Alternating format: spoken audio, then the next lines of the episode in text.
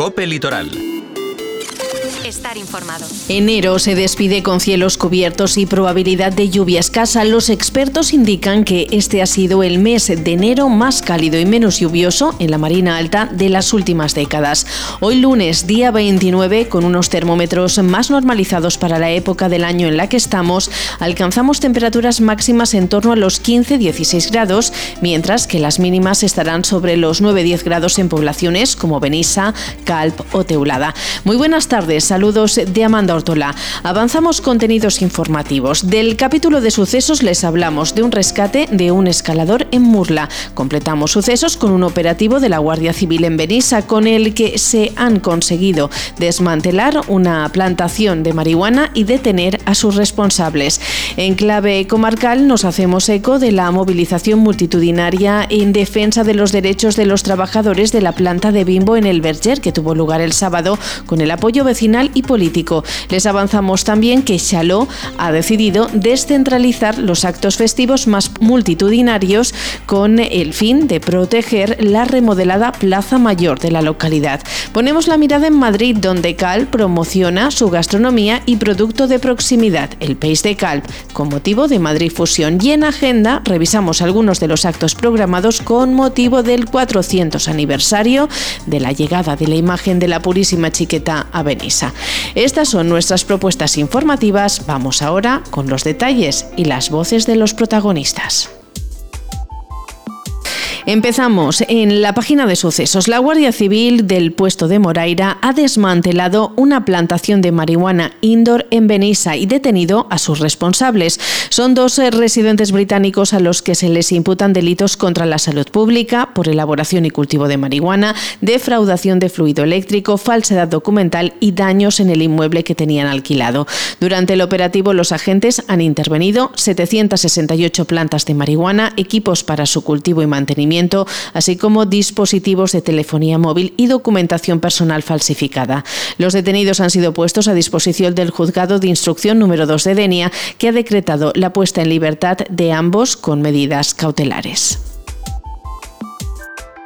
Completando sucesos, apuntar que efectivos del Consorcio de Bomberos y personal sanitario del CICU participaron este fin de semana en el rescate en Murla de un escalador de 80 años que sufrió una caída desde unos 10 o 12 metros de altura.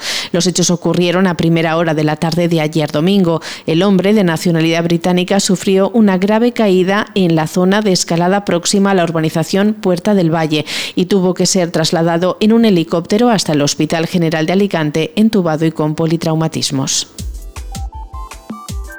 Centenares de personas, entre trabajadores, sus familias y representantes políticos de la comarca, se sumaron el sábado a la manifestación convocada por el Comité de Empresa de la planta de Bimbo en el Berger ante el cierre inminente de esta fábrica y como acción para defender sus derechos laborales.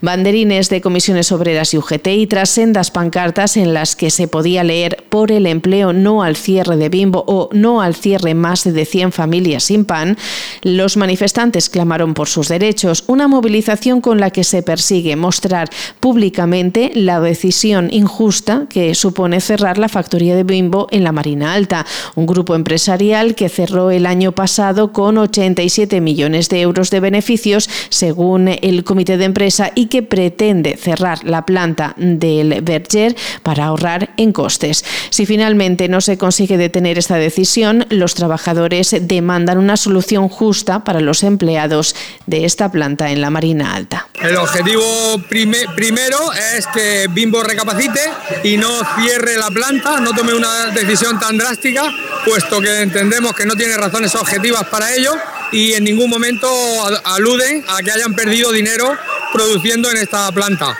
Ese es como primer objetivo. Y como segundo objetivo, si ellos vienen ofreciendo eh, ofertas de salida para la gente que no sean tan ridículas como la que nos han ofrecido hasta ahora. Desde el comité de empresa remarcaron también que seguirán con las acciones reivindicativas. De hecho, hoy lunes paran las máquinas de Bimbo en el Berger. Comienza así el calendario de huelga que supone parar la producción hoy lunes y mañana martes 29 y 30 de enero, además de los días 5, 6, 12, 13 y 14 de febrero. Sí, efectivamente, para intentar que la empresa se mueva de su posición que tiene, que en, la en la cual se encuentran tan cómodos, hemos convocado siete jornadas de huelga y las dos primeras son este lunes y martes, 29 y 30 de enero.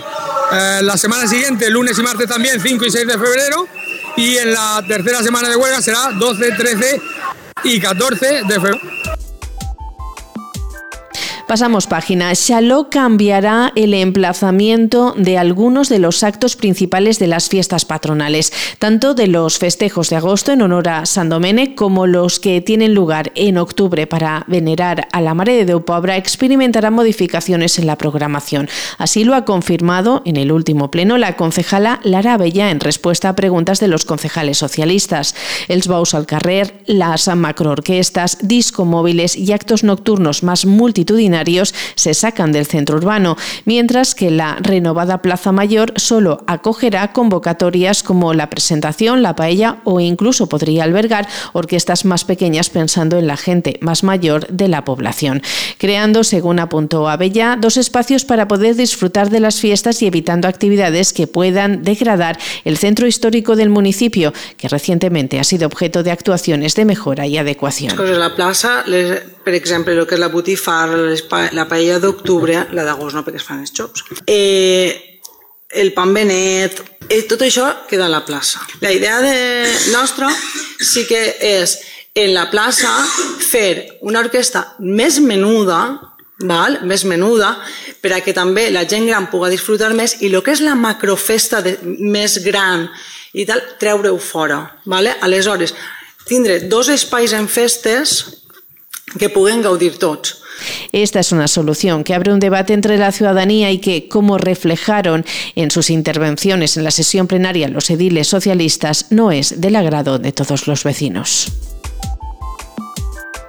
Superado con éxito Fitur 2024, continúa la promoción en la capital española, dedicando los próximos días a la gastronomía. Hoy se ha inaugurado Madrid Fusión Alimentos de España, convocatoria que ha incluido varias presentaciones culinarias, entre ellas en dos show cookings a cargo de Rafa Soler del Odris Restaurant y José Manuel de Miguel del Bit Restaurant, con producto de la Cofradía de Pescadores de Calpe. Esta es la primera vez que la ciudad del Peñón acude a esta cita, centrada en la promoción gastronómica y punto de encuentro de los mejores cocineros, productos y técnicas culinarias del mundo.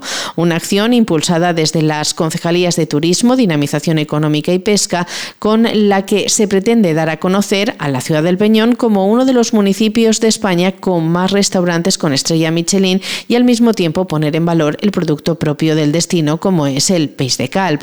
Añadir que Andrea Drago de Oro Bianco Calpe también ha participado en Madrid Fusión esta misma mañana. Así nos lo avanzaba minutos antes de encender los fogones Ana Sala, que es la alcaldesa de Calvo. El Madrid Fusión de demostrar pues al mundo, siendo la feria gastronómica más importante del mundo, mostrar al mundo lo que tiene nuestro municipio, el alto nivel gastronómico no solo con las estrellas Michelin, que, que, lo son, que son importantes, sino por la gran oferta gastronómica que tiene Calpe para todos los bolsillos, para todos los gustos y para todos los públicos. Todas las miradas en Benissa están fijadas en la Basílica de la Purísima Chiqueta, en plenas obras para coronar el proyecto del templo datado en 1929. Pero la parroquia también es protagonista estos días porque ya se han presentado los actos con los que se conmemorarán los 400 años de la llegada de la patrona, la Purísima Chiqueta, a la localidad. Programa y cartel para este 2024 tan especial que, como ha explicado el cura párroco Salvador Enrique Cebolla, incluye actividades religiosas religiosas, actos culturales como un ciclo de conciertos y un ciclo de conferencias, así como salidas extraordinarias de la imagen en procesión de la venerada patrona. Per supost, hi ha una programació religiosa, torna a la Puríssima i a la seva celebració. El dia de la Puríssima ens presidirà el senyor Arquebisme de València, don Enric Benavent, ja fa temps que, que el varen convidar.